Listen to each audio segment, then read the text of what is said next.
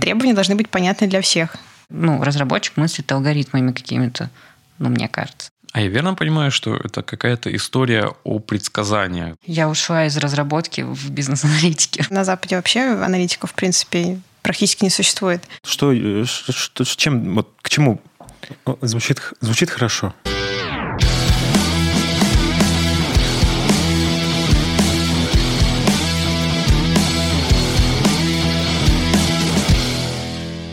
Итак, всем привет, и вы снова слушаете подкаст «Сушите весла».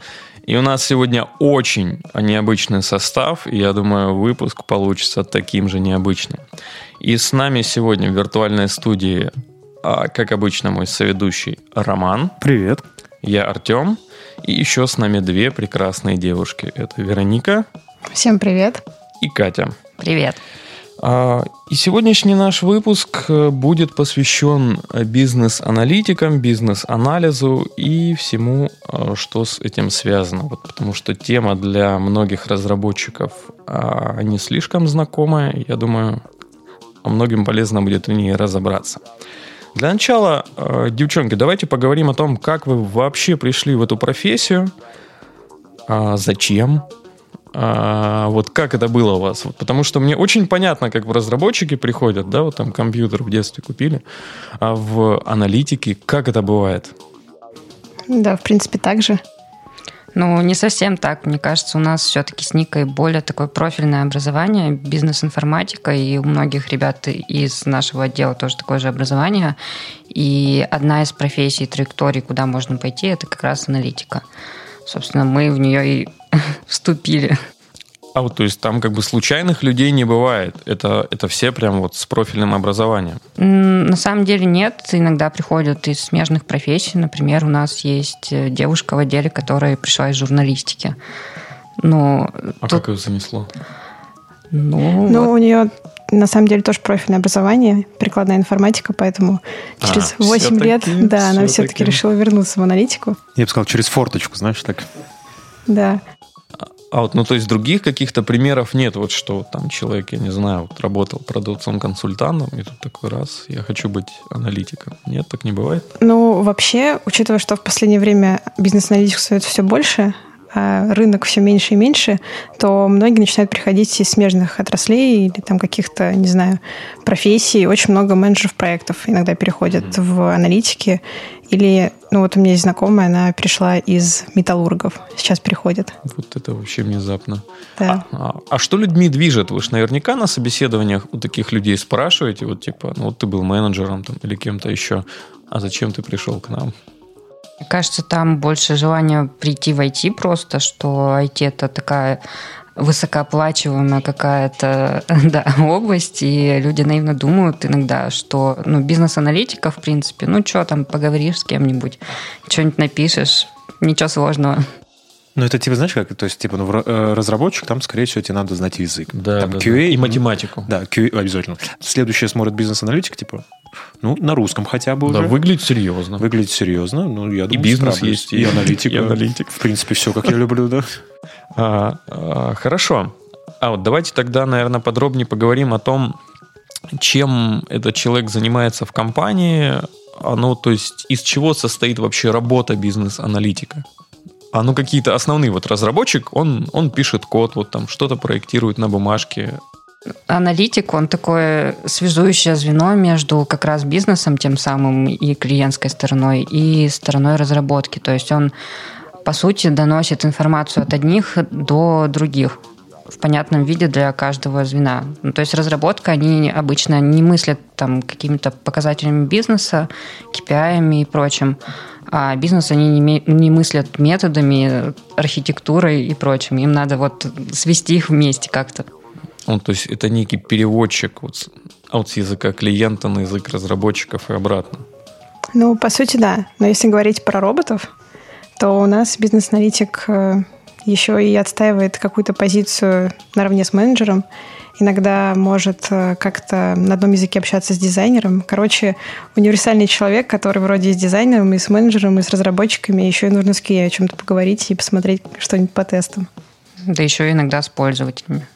А, вот вы говорите, что нужно говорить э, А, хорошо. А говорить о чем? Вот, то есть, как бы, я думаю, что нашим слушателям а вот стало понятнее, что это просто некий человек, вот, который умеет хорошо говорить. Но наверняка же а, ну, нужны какие-то особые навыки. Вот что делает бизнес-аналитик помимо того, что говорит? У него есть какие-то обязанности? Точно должны быть технические навыки. То есть точно нужно понимать, о чем разговаривать с разработчиками, потому что иначе вы просто будете общаться на разных языках и друг друга понимать не будете.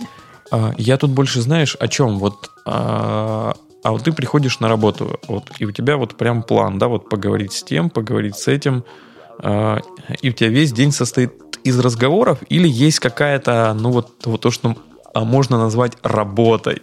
Ну, да, Очень обидно итоге... сейчас, не, потому не, не, что... Я, э, я понимаю, о чем Артем имеет в виду. Но, то есть подразумевается то, что в конечном итоге, скажем так, разговор не имеет артефакта. Да. Обычный разговор. Но наверняка а любая работа в конечном итоге, по-хорошему, имеет некий артефакт, да, результат. Что является вашим артефактом в конечном итоге в конце дня?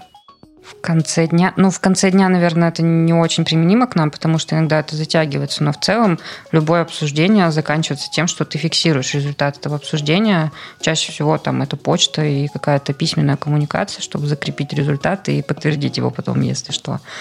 А, плюс мы пишем те же требования, плюс мы делаем какие-то внутренние артефакты, допустим, как разработчику в понятном виде легко отобразить там схему из 30 запросов. Ты рисуешь какую-то диаграммку, чтобы он быстро это понял, и чтобы другие разработчики, которые, если вдруг придут на проект, быстро могли сориентироваться, что это такое.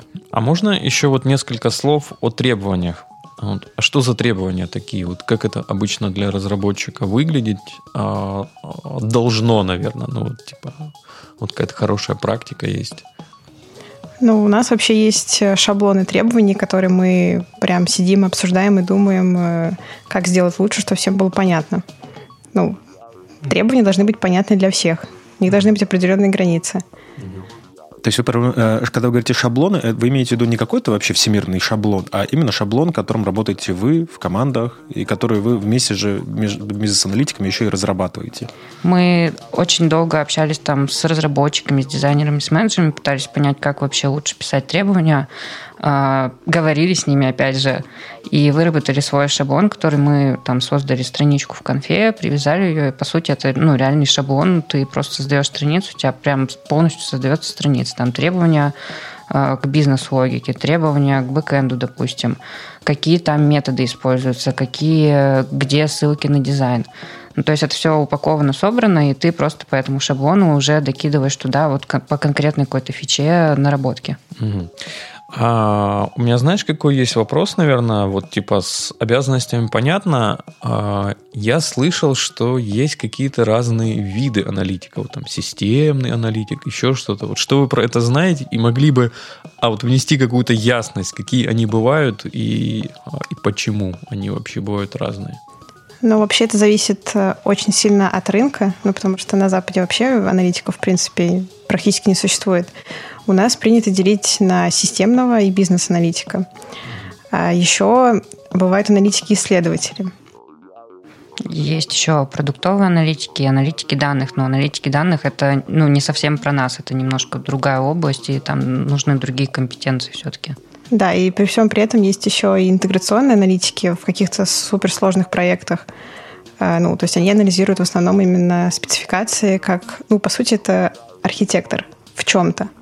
А это вот, смотрите, а различие между, вот, допустим, этими видами, да, как вы сказали, системный, э, бизнес, э, продуктовый, это какие-то уровни именно просто разные срезы их влияния или вот в чем их разница? Или они находятся на одном уровне, но при этом... Или это грейды развития? Да. Это точно не грейды, потому что, ну, системный аналитик — это скорее человек, который больше погружается вот на физический уровень. Э, допустим, общение не знаю, там, сервера или с разработчиками. Mm-hmm. То есть он больше понимает э, какую-то логику запросов и тому подобное. А бизнес-аналитик, он, конечно же, тоже должен все это знать, но он скорее еще начинает связывать какие-то фичи с KPI, больше, больше проводит времени на встречах, ну, то есть меньше выдает каких-то там таких прям физических артефактов. Ну, а продуктовый, он скорее прям такой математик, который считает в базе данных, э, какие метрики по продукту нужно вывести. Ну, то есть там прям чистая математика уже начинается. Я немножко еще вот прям буквально э, добьюсь ответ немножко по-другому еще, при этом переформулирую чуть вопрос. А, по сути, это это роль или это, в принципе, некий а, прям, прям должность? Ну, то есть, а может ли, допустим, представим, что на проекте нужен там и бизнес-аналитик, и системный аналитик, а у нас есть два бизнес-аналитика, которого одного мы назначаем на роль бизнес-аналитика, второго на системного. Так возможно? Или это прям абсолютно вот, э, ну, типа, как два, как Android-разработчик и iOS-разработчик? Вот, то есть... Ну, в нашей компании, на самом деле, обычно аналитик универсальный, то есть ты не можешь быть только бизнесом, только системным, ты должен понимать в целом, как работает продукт, потому что в любой момент у тебя этого второго аналитика могут опять же отключить. И что ты будешь делать? Как ты будешь, да, да, как да, ты будешь дальше жить с этим? А это какая-то специфика аутсорса просто или это общая практика? Ну, мне кажется, это все-таки специфика аутсорса, потому что в общей практике обычно все-таки аналитиков разделяют, и зачастую к нам приходят больше системные аналитики, то есть они получают уже готовую постановку от бизнеса, и, по сути, роль такого условного бизнес-аналитика выполняет э, клиент сам или заказчик. То есть не надо ни спорить, ни что-то доказывать. Ну да, у нас больше такая позиция, что мы все-таки очень болеем и переживаем за то, что мы делаем, и за то, что качество того продукта, который мы передаем пользователю. Поэтому мы очень пытаемся внедриться как-то в этот процесс бизнес именно проектирования, понять, как все-таки работает это для пользователя, как это в клиенте работает. И какую то ценность может принести бизнесу, и вообще зачем мы все это делаем? А давайте вот просто подытожим эту историю. Вот чем а, вот, нашим слушателям стало более понятно, да и мне, наверное. А, вот возьмем сейчас каждого аналитика и нарисуем какой-то его типичный рабочий день. А вот с бизнес-аналитиком мы более-менее поняли, да, вот он утром приходит на работу и начинает разговаривать разговор. Хорошо. А, системный аналитик, он приходит утром на работу и он делает ну, и он тоже начинает разговаривать и разговор. Да. Беда какая. Вообще, это неправильное представление о том, что мы начинаем разговаривать разговоры. Это, ну, типичный день, не знаю, вот у нас есть какая-то фича, мы что-то делаем. У нас идет спринт, мы хотим ее зарелизить. Мы понимаем, что как она работать будет, бизнес не до конца может понять. Это означает, что разработчиков будет очень много вопросов. Мы приходим с утра на работу, созваниваемся с заказчиками, с клиентами, и на два часа обсуждаем, зачем вам это нужно и как это будет работать. А у вас налажены под это процессы? Нет. А почему? Ну вот мы еще не подумали. А зачем тогда мы это будем делать? Ну вот нам вот хочется, а давайте посмотрим, как это можно сделать по-другому, минимальными там усилиями. Ну и за всеми этими обсуждениями ты потом уже в конце описываешь такие требования, пытаешься, не знаю, докопаться до сути, как это можно упростить, завернуть в какую-то более простую фичу. Угу. Вот, ну, то есть в этом смысле системный аналитик, он, он в общем-то, не, не отличается от бизнес-аналитика по какому-то workflow, но разница в артефактах. Ну, не только в артефактах, а на самом деле коммуникация с людьми немного другая. Ну, то есть э, ты если ты бизнес-аналитик, ты больше общаешься с командой проектирования. Ты менеджер, дизайнер и клиент бизнесовый. А системный аналитик, он больше взаимодействует с разработчиками, там, с QA, возможно, а, со стороной клиента с точки зрения там архитекторов, допустим, или тех рядов. То есть это другие, ну, чуть-чуть разные разрезы просто ну, то есть он уже не работает, там, допустим, с продукт-овнером, да, и то есть ну, не, выясняет, да, ему... не выясняет, какие у бизнеса боли. То есть... Ну да, ему незачем это, по сути, делать, потому что это закрывается бизнес-аналитиком, но в то же время у нас, как вы поняли, уже один человек за это все отвечает, поэтому он коммуницирует просто вообще со всеми. Ага, хорошо. А, а вот продуктовый аналитик, он, он приходит утром на работу, открывает базу SQL так. и начинает писать запросы, чтобы получить какие-то цифры по продукту. Ну, то есть он отслеживает, как развивается продукт с точки зрения цифр. Он коммуницирует больше тоже с продукт-оунером, потому что он понимает, бизнес понимает клиента, ну, во всяком случае, должен, э, и общается тоже в том числе с разработчиками, как это все привязывать, как это все дальше разрабатывать, и в том числе и с бизнес-системным аналитиком, чтобы понять, как это вообще работает, для чего это. Но когда мы говорим про цифры, это мы подразумеваем, что это какие-то метрики, да, я так понимаю. То есть э, как изменился бизнес там, в пределах там, со вчерашнего дня по сегодняшний день. Там. Ну, скорее даже не бизнес, а продукт сам. А, то есть ну, мы есть... говорим именно о метриках продукта, потому что бизнесовые метрики может, наверное, ну, бизнес-аналитик посмотреть, посчитать, а именно, там, не знаю, какую-нибудь э, вовлеченность, э, какой-нибудь, не знаю, ретеншн и прочее. В общем, все метрики, которые есть именно в мобильном приложении или в веб-приложении, это все считает продуктовый аналитик. Ну, то есть по сути, получается, если продукт как-то, допустим, изменился, ну, допустим, за последнюю неделю, э, то этот аналитик как раз-таки может, э, скажем так, э, посмотрев на цифры, сделать некие выводы и сказать, что вот последние изменения привели к тому, что продукт стал менее популярным. А я верно понимаю, что это какая-то история о предсказаниях, да, вот типа аналитик глянул. И такой, вот я к тому веду, да, Ну, примерно. скорее всего, вот нас ожидает вот это. Или нет? Не совсем. Это скорее анализ ситуации и понимание, как дальше выруливать ее. Ну, то есть он смотрит на метрики, понимает, что был какой-то провал. Он общается с, в том числе с клиентом. Клиент может пояснить, допустим, а у нас вот тут был спад, потому что ну просто Новый год был. Ну, там праздники никто ничего не делал. А, и на основе этих гипотез он как-то пытается сделать догадки, а что сделать, чтобы вот не было провала, или как там дальше поступить в этой ситуации. И это уже выносится на обсуждение, наверное, с командой со всей. Вот, но догадки все же есть. Я, а, я к чему это клоню, что вот хочется понять, работа продуктового аналитика, она вот полностью ли регламентирована цифрами, да, и то есть вот есть четкие алгоритмы, или же есть вот некая вот эта творческая составляющая, вот где надо там вот подумать, предсказать, пованговать?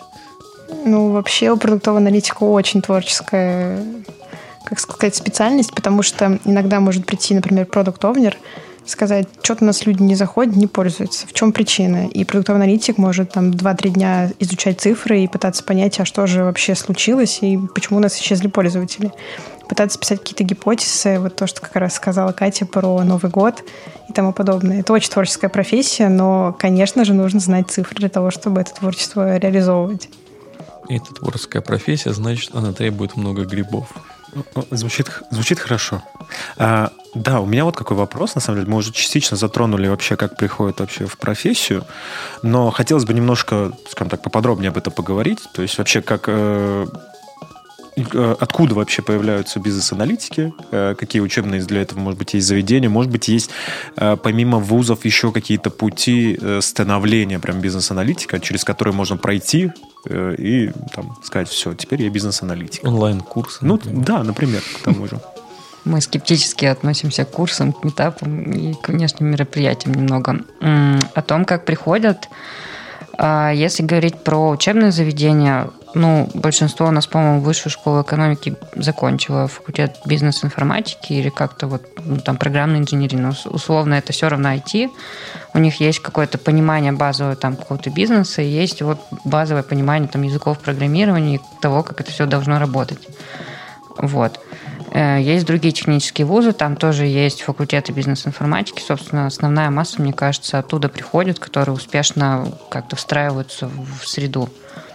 То есть это, э, скажем так, есть факультет бизнес-информатики, а, а то есть такого, скажем так, такого факультета, который готовит непосредственно бизнес-аналитиков в IT, то есть вот прям такого нету?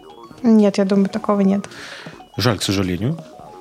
Но ладно, хорошо. Я надеялся просто, мало ли, может быть, есть такое место, ну, куда можно Бизнес-информатика, она, по сути, там нет такого, что тебе выдадут диплом, где будет написано «ты теперь бизнес-аналитик». Но в целом по набору знаний и компетенций, это как раз то, что нам надо. А может быть, есть какой-то, допустим, знаешь, как, допустим, э, у разработчиков и, как выяснилось, у QA э, есть там такая штука, как, допустим, сертификация, да, то есть ты можешь взять, э, там, почитать много книжек хороших, умных, да, там, сертифицироваться, и в конечном итоге у тебя будет некий документ, который будет говорить о том, что, ну, в целом, да, вот у тебя есть набор знаний. Мы к этому тоже достаточно в разработке скептически относимся, но, может быть, вот в бизнес-аналитике это как раз-таки есть такое.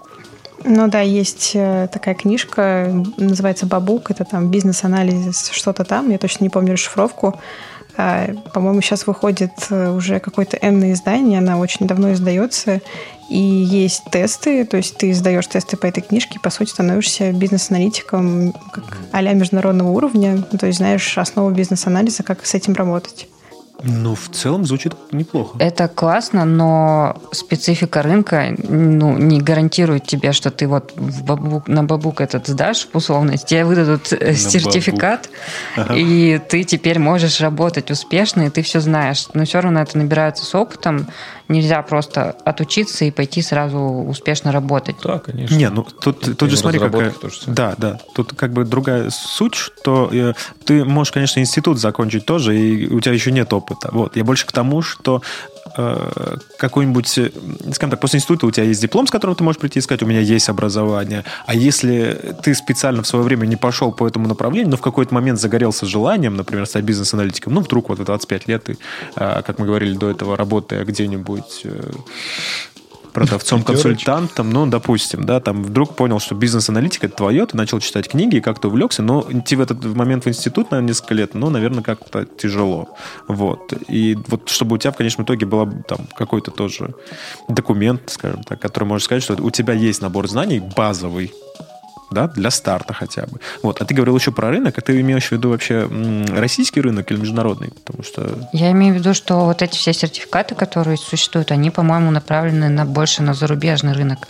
В российском рынке немного другая, мне кажется, специфика, и аналитики тут немного по-другому работают, и других вообще аналитиков ищут. То есть в других компаниях, например, аналитик, он совмещает несколько ролей вообще в себе. Он там и менеджер, если что, и там и системный аналитик, и QA, по сути. А у нас есть четкое разделение, мы по-другому чуть-чуть работаем. А в зарубежных компаниях это тоже все по-третьему реализовано, что там вообще нет аналитика, нет этой прослойки. Есть условно продукт оунер есть разработчик. Они коммуницируют там и делают продукт. А с чем это, по-твоему, связано? Это вот из-за того, что вот опять же специфика вот такого внутреннего рынка у нас? Ну, мне кажется, да, просто так проще коммуницировать и быстрее делать продукт. Мне кажется, на Западе, допустим, у них какой-то менталитет немного другой, и как-то они более ответственные и как-то впрягаются, наверное, за результат, поэтому им, в принципе, аналитик не нужен. Они как-то сами умеют и планировать свое время грамотно, что они успевают и то, и то делать. Ну и в целом такая потребность отваливается. Круто. А скажи, пожалуйста, вот пока мы не ушли дальше, вот ты говорила, что есть э, факультет бизнес-информатика. А как думаешь, вот есть еще такая, я не знаю, специальность, наверное, не назвать, факультет э, прикладная информатика в экономике. Это имеет хоть какое-то отношение к бизнес-анализу? И могут ли выпускники этой специальности этим заниматься? Или все-таки это совсем другое? Ну, я там, конечно, не училась и до конца не, не знаю, что они проходят, ну, но может, в целом, видела. в целом, мне кажется, да, они могут прийти, потому что они тоже около IT и про экономику что-то знают, и им тоже будет достаточно просто внедриться. А я вот, наверное, не соглашусь, потому что сколько я видела людей из э, таких прям экономических специальностей, связанных с информатикой, это, как правило, очень далеко от э, той же бизнес-информатики или прикладной информатики. Ну, то есть это прям совсем, как сказать, другой уровень знаний. Они в бухгалтера все идут, да? Но они все-таки больше, да, такое что-то не совсем прикладное, и там меньше именно технических знаний, там, ну, то есть там нет языков программирования и тому подобное. Ну, вообще есть. Ну, скажем так, да, там есть, но я, опять же, не знаю, как это все судить или э, понимать, но у меня в голове не совсем все укладывается. Это типа для чего, например, тому же самому экономисту это нужно, изучать язык программирования.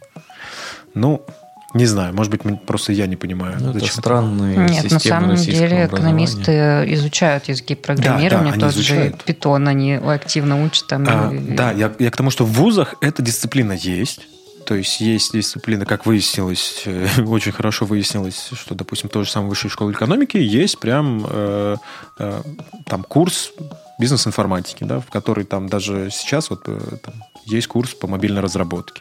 А предварительно у ребят был курс по, в целом по информатике, по программированию. То есть они там разбираются, там, что такое переменные, как вообще работают там операторы и то есть это в целом это интересно, но единственное, я вот в моей, по крайней мере, голове просто немножко не до конца укладывается, зачем это надо. Это, знаете, как, допустим, в моей голове, э, когда я учился в институте, не совсем укладывалось, зачем э, инженеру нужна социология. То есть я не совсем понимал, зачем она была мне нужна.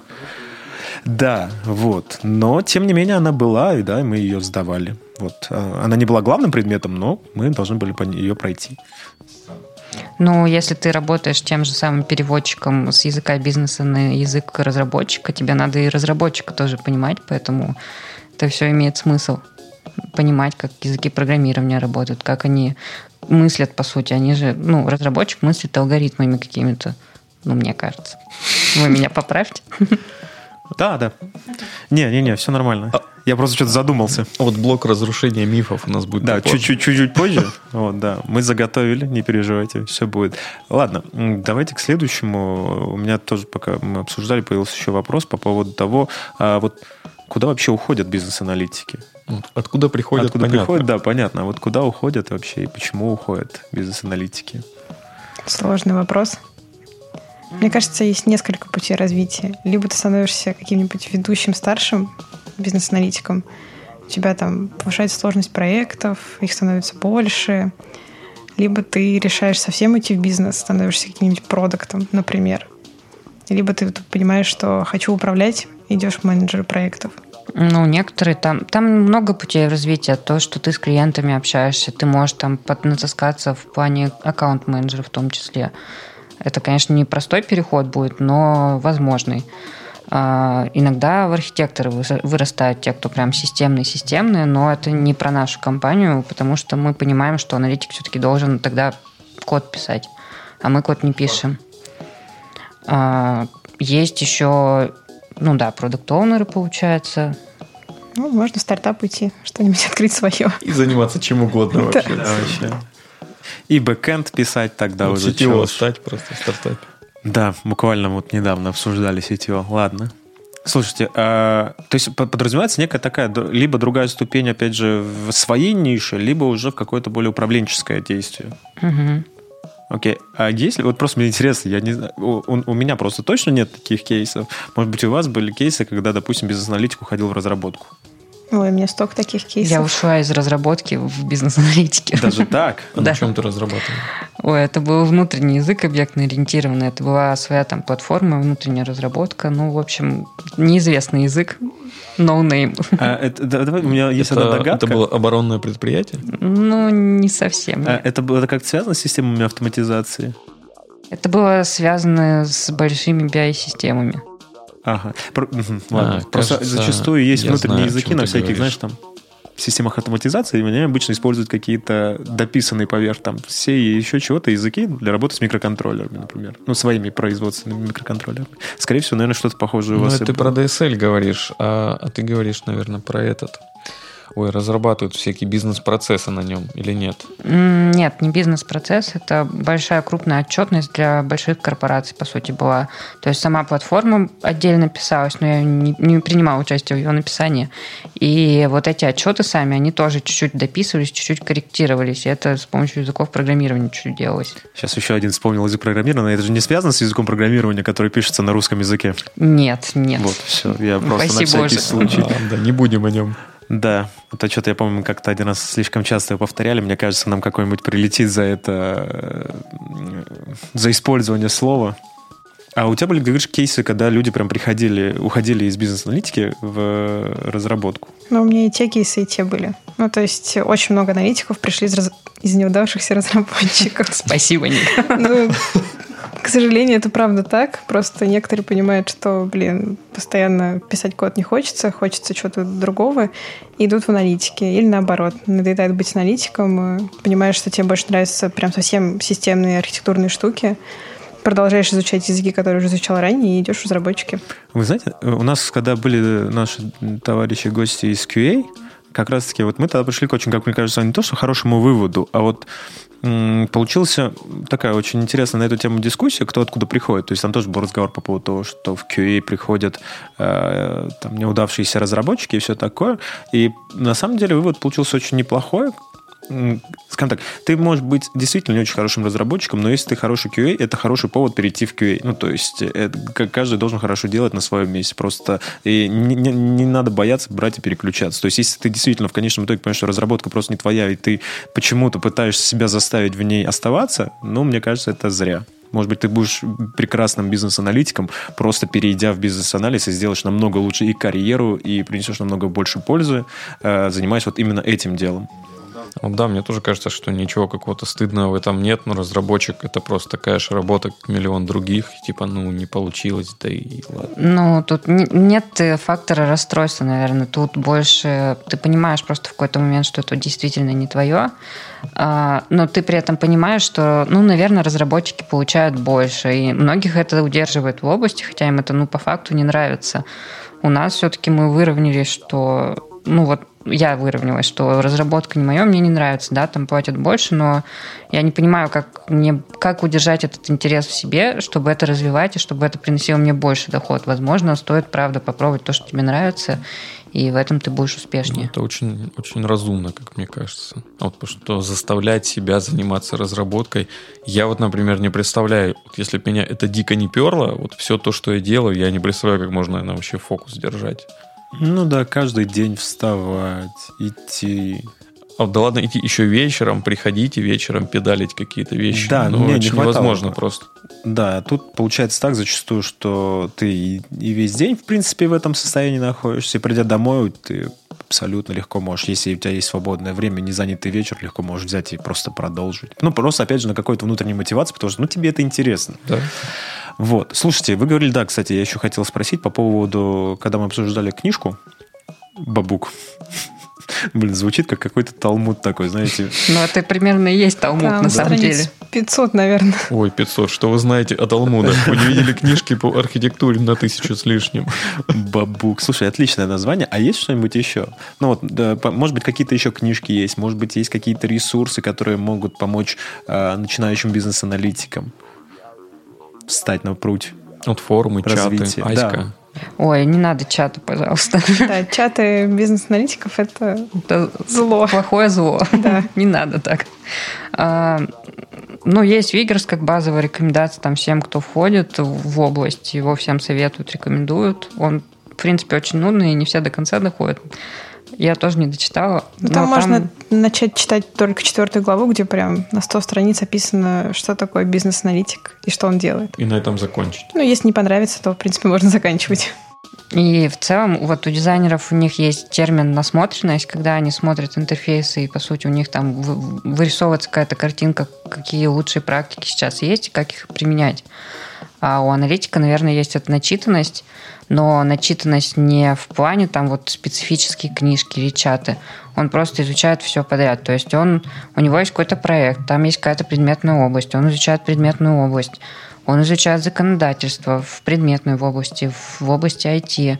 Он там, не знаю, читает про дизайн, читает про разработку в том числе, чтобы понимать, что происходит вообще, какие тренды есть.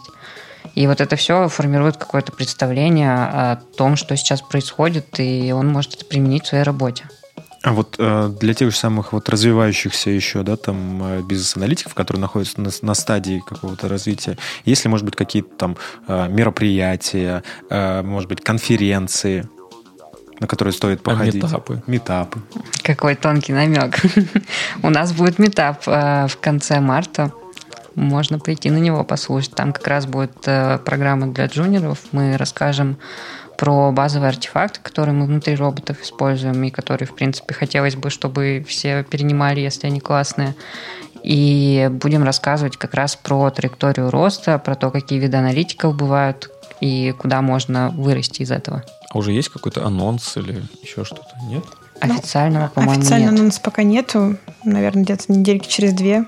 Ну, А, ну, когда будет, мы ссылочку в Да. шоу-ноуты приложим. Да, как раз пока к тому моменту. На момент записи это будет через две недели, а когда вы- выйдет запись, это останется Уже метап секретом. пройдет. Нет, нет, нет, конечно, И нет. пока не ушли далеко, у меня вопрос. Мне тут однажды советовали, ну, как мне говорили, хорошую книгу по написанию требований от компании Microsoft. Есть такая. Вот слышали ли вы про нее и ваше мнение? Ну вот я, честно говоря, вообще никогда не читала книги по написанию требований. Потому что, как мне кажется, это зависит э, ну, аналитический склад ума. Ты либо умеешь грамотно свои мысли излагать, особенно письменно, то есть коротко и понятно, либо ты не умеешь этого делать, и тогда нужно, как мне кажется, скорее развивать какой-то ну, как математику смотреть, те же языки программирования изучать. Вот как раз к тему того, для чего на бизнес-информатике изучать языки программирования. И потому что когда ты все это делаешь, ну, как системно, логично и структурно, потом проще писать требования, потому что ты изучал языки программирования, ты понимаешь, как это работает, и у тебя уже мысли по-другому работают, когда ты пишешь, не знаю, какие-нибудь требования для разработчика. Есть еще книжка «Пиши, сокращай» называется. Это как раз тоже про сокращение мыслей своих коротко, ясно и емко. Да, она и для менеджеров очень полезна. И, она кажется, в целом для, для всех, всех, для общего понимания, как коммуникацию строить. Да, для тех, кто общается в чатах особенно. Кстати, вот по поводу чатов, да, в я... чатах бизнес-аналитик. Да, э, вопрос как раз вы когда так отреагировали на чаты бизнес-аналитиков, а токсично ли у вас комьюнити? Достаточно токсично, мне кажется. Ну, вот мы иногда что-нибудь читаем. Из последнего было, что мы веселились того, что люди обсуждали, что по нотации там какие-то часики должны быть не так на этой схемке отрисованы. Ну, то есть э, люди зачастую настолько углубляются в какие-то артефакты, что забывают вообще ценность от, того, от этого артефакта. Самое главное это понятно объяснить, что ты хочешь донести а не визуализация этого всего. Классно, когда она там какая-то, ну, достаточно понятная всем и визуально красивая, но главное суть донести. Слушайте, какой классный на самом деле такой вывод, потому что он применим на самом деле и ко многим, мне кажется, ну, нашим внутренним профессиям, а, и к разработчикам тоже. И я думаю, QA, потому что у нас так точно есть такие моменты, когда иногда э, люди занимаются немножко перебиранием не того, что, в принципе, наверное, следует делать в конечном итоге. Вот. Мне вообще кажется, что мы сделали заход на очень классную тему.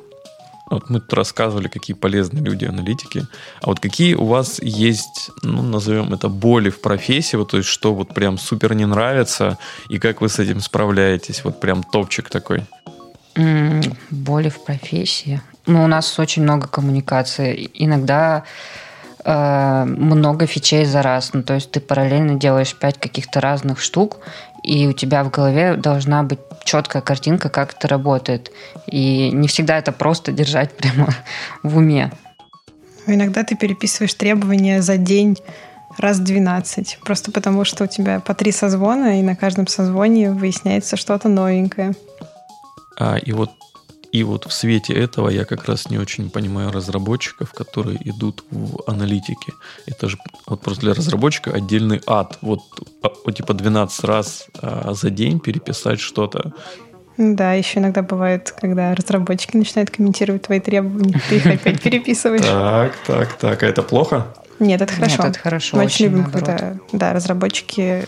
Хуже, мне кажется, когда это потом всплывает. Знаешь, когда тебе ничего не да. откомментировали, потом говорят, а, а, а так нельзя. Так, Но тут еще от, от зрелости разработчика зависит. Если он запятые тебе правит, просто ты такой, м-м, это, конечно, здорово, а по делу можно? В а черный список такая. А часто ругаетесь с разработчиками? Ну нет, мы только любя иногда можем, но это такой рабочий процесс. Мы в целом очень лояльны к ним и очень их любим. Ну, мы не ругаемся, мы любим спорить, но это хороший спор, интересный. А, я понял, хорошо. И опять же, мы к очень важной теме а, подошли.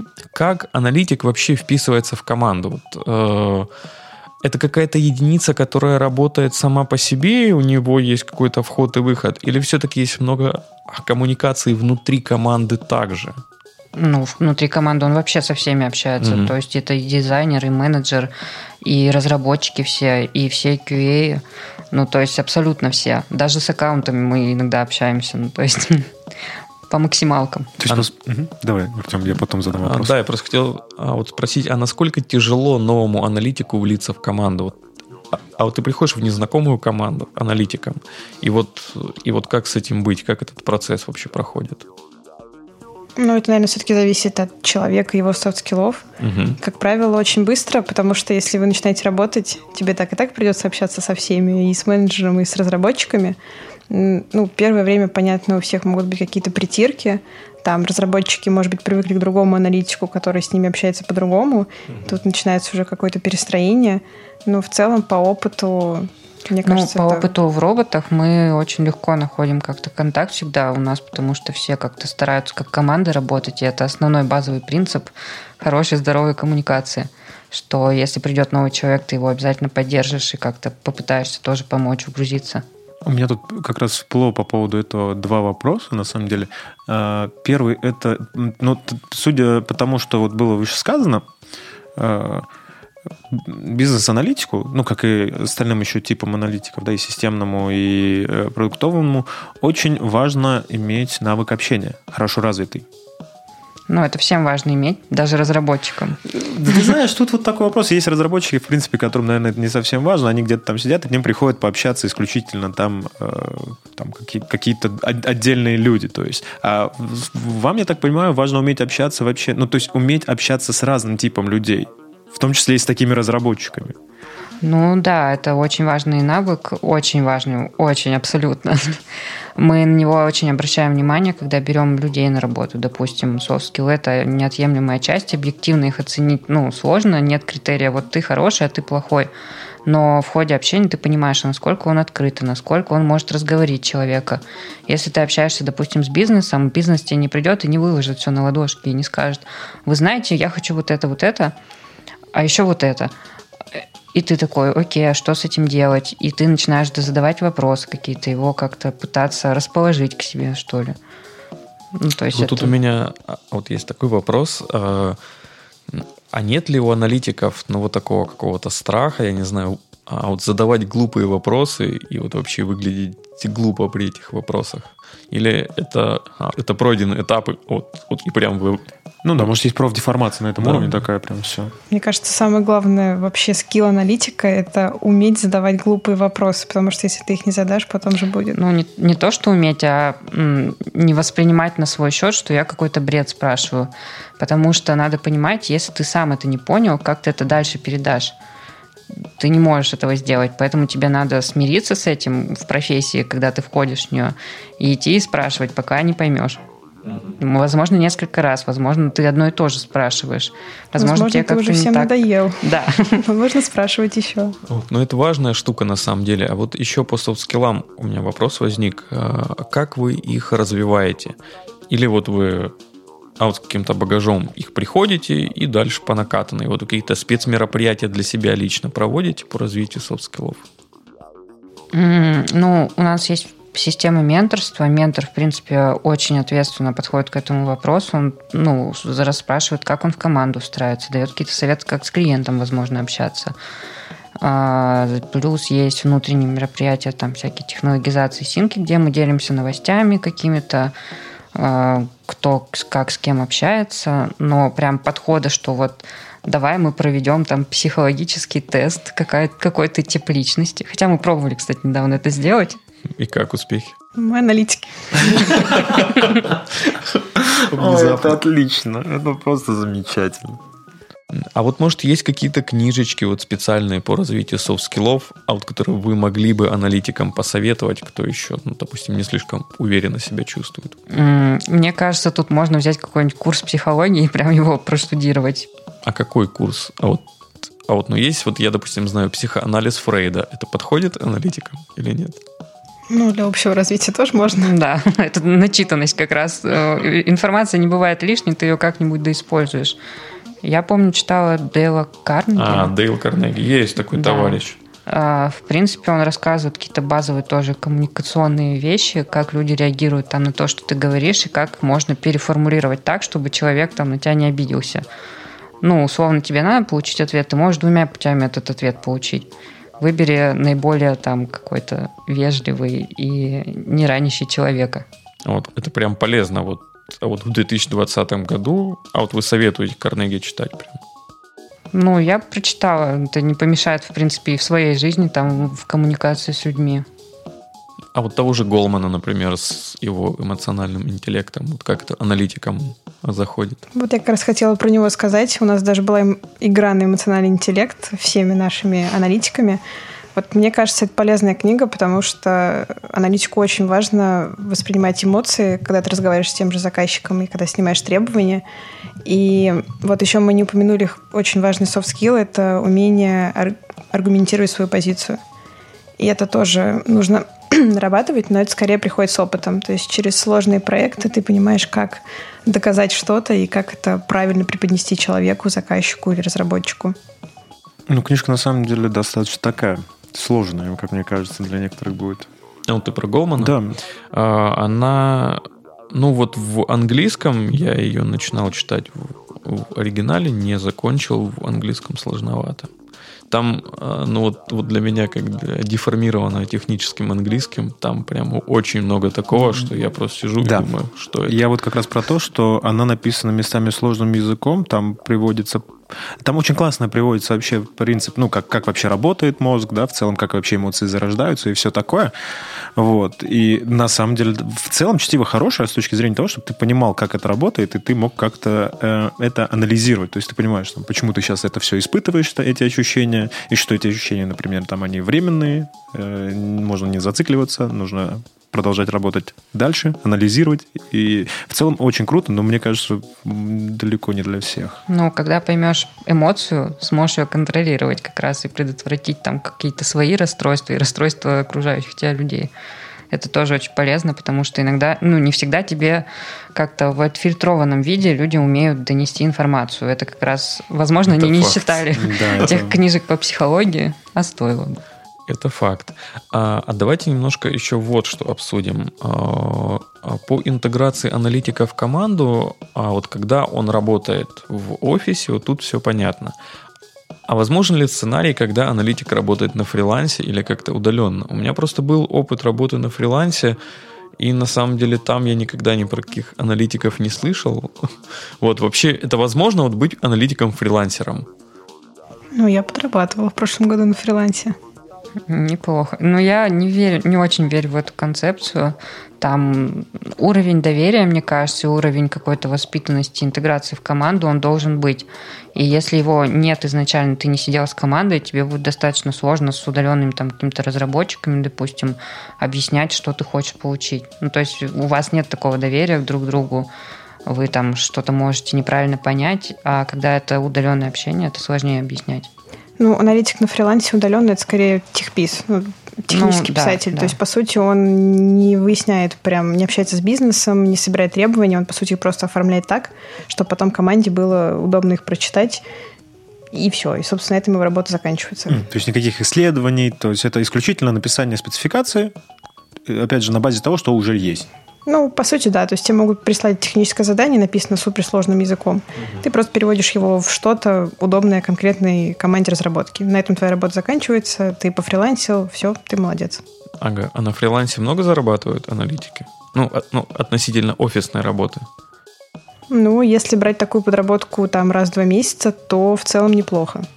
А, я вопрос почему задаю, вот что а, для разработчика, например, вот какой-то разумный фриланс или удаленка, является вполне себе альтернативой. Вот, то есть можно уволиться из офиса и просто полностью уйти в это. А, а вот классический фриланс, он, он, конечно, немножко сложен, а, но вот удаленка, она вполне себе.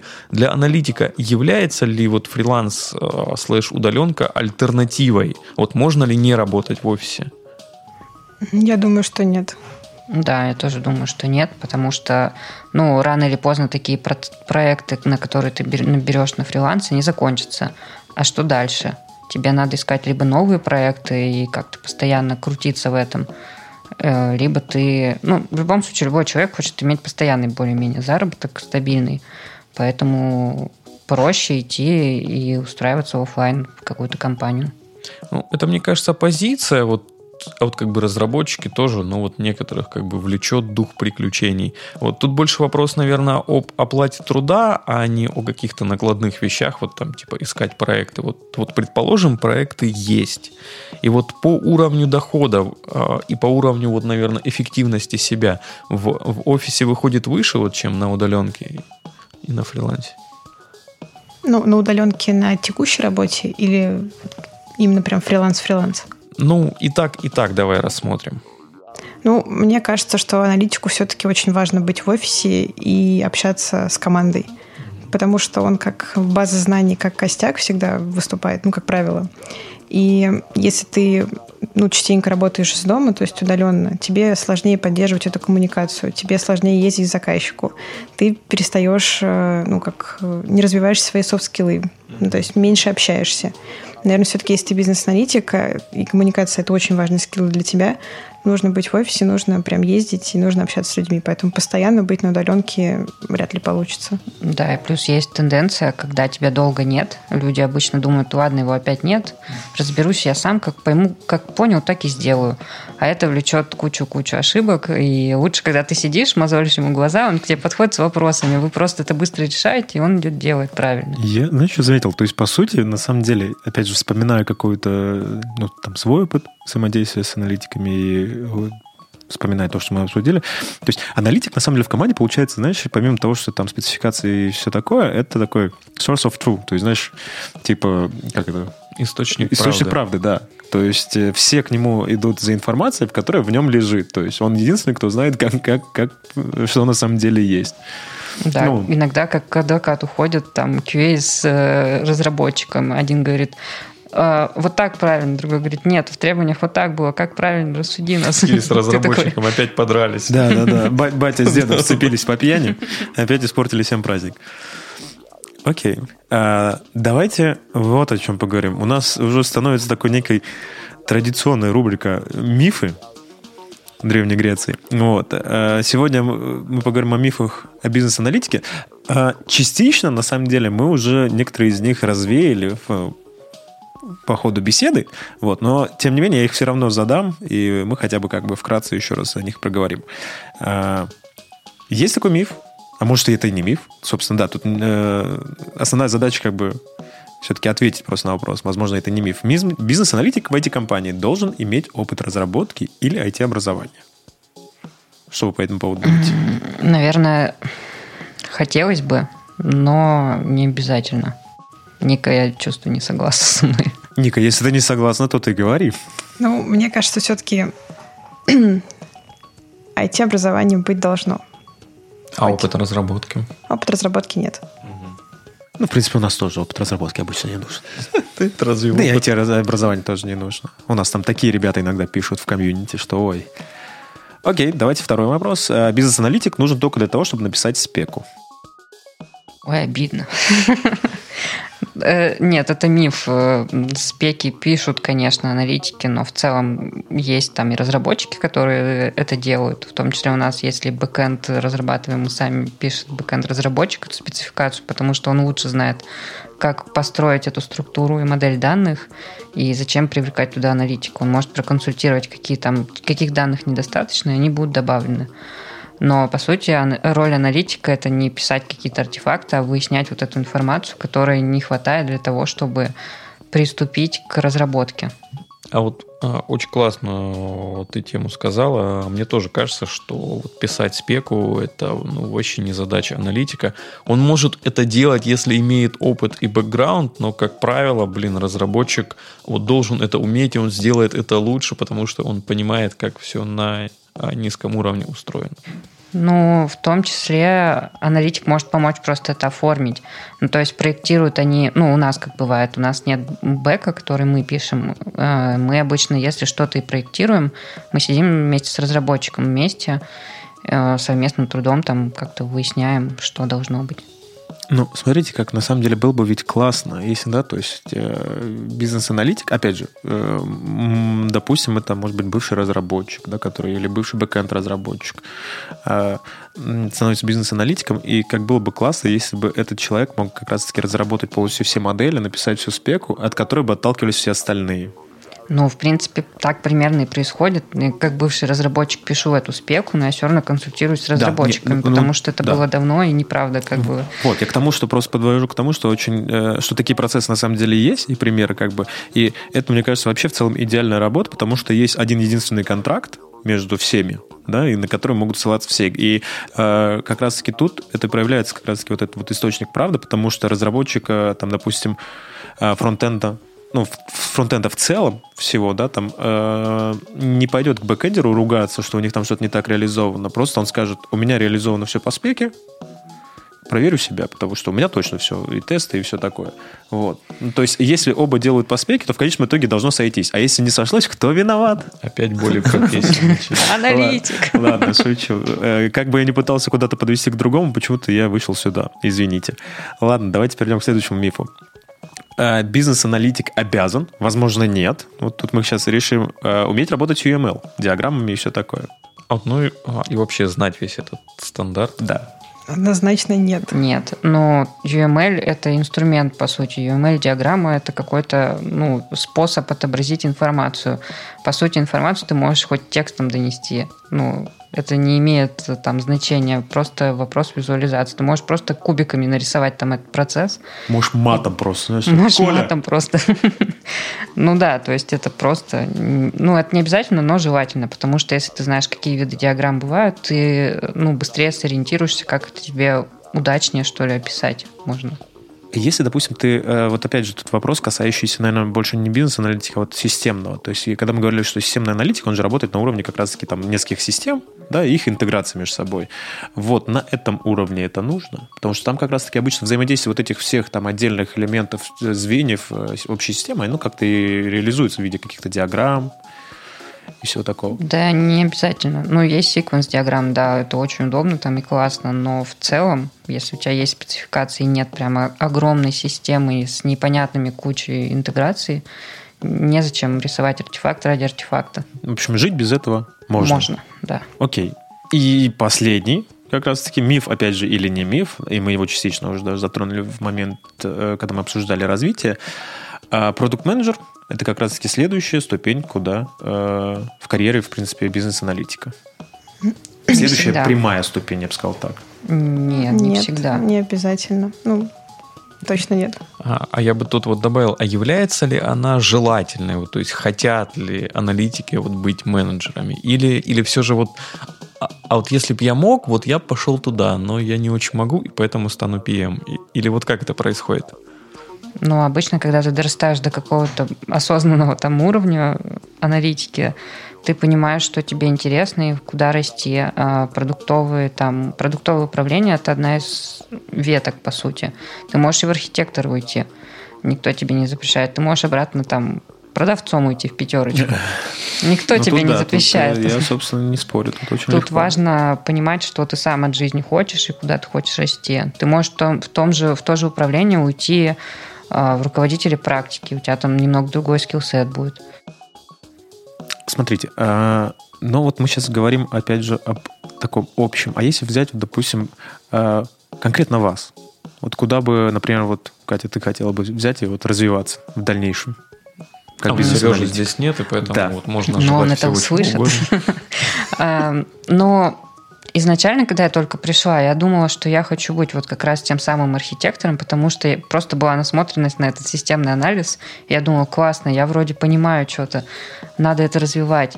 А потом, спустя время, ты набираешь, набираешься опыта, и тебе становится там интересно и бизнес-анализ, а как это в клиенте работает, а что на рынке происходит, как все меняется. И у тебя происходит трансформация того, куда ты хочешь расти. И сейчас я вот больше хочу в бизнес-анализе расти, например. Ника? Я как раз не хочу расти в бизнес-анализе. Нет, вот ну, мой путь развития это как раз, наверное, продукт менеджер и там дальше какой-нибудь CPO и тому подобное. Потому что мне как раз больше интересна часть продуктового развития. И, но мне кажется, что работа бизнес-аналитиком, она помогает э, вот пройти через весь технический путь, ну, то есть понимать, как реально работает продукт при общении с разработчиками. При этом ты немножко учишься проект менеджменту и в итоге получаешься идеальным продуктом.